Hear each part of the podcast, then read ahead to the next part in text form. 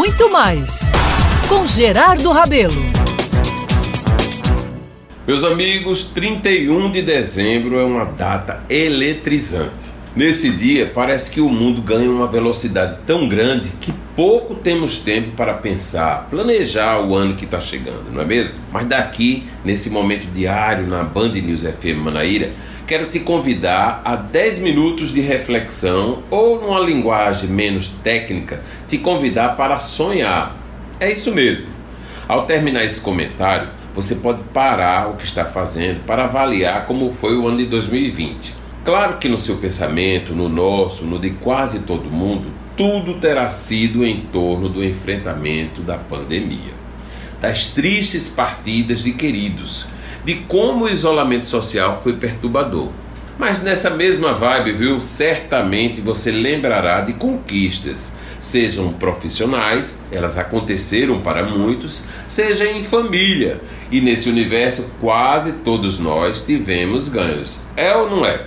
Pois bem, agora, respirando firme, você pode focar algumas conquistas que você sonha em ter nos próximos tempos. É importante, meus caros, termos foco em tudo nessa vida. Temos que criar objetivos para não ficarmos naquela de ser levado pela corrente dos modismos e das tendências. Temos que construir a nossa própria vitória e isso depende necessariamente de planejamentos. Todos os anos, nessa mesma data, bem pertinho da hora da virada, vou até a janela de minha casa e fico olhando para o horizonte estrelado e começo, como se fosse uma prece, a fazer tudo isso que recomendei aqui.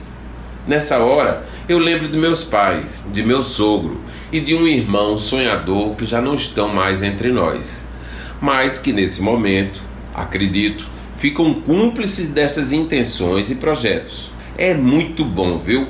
Parece que alimentamos a alma para enfrentar o ano que está chegando com mais força e determinação. Meus amigos, tudo isso pode até não dar em muita coisa, mas baliza o que precisamos fazer e construir na oportunidade de vida que Deus está nos concedendo. Hoje à noite, com a predominância do verde em minhas roupas, eu sou daqueles que apostam nas cores nesse momento e estou cheio de esperanças com a chegada de 2021. Claro, repetirei esse ato pedindo essencialmente que a saúde seja restabelecida no planeta através da sonhada vacina contra o Covid-19.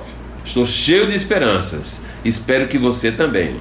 Viva nós, viu? Feliz 2021 para todos!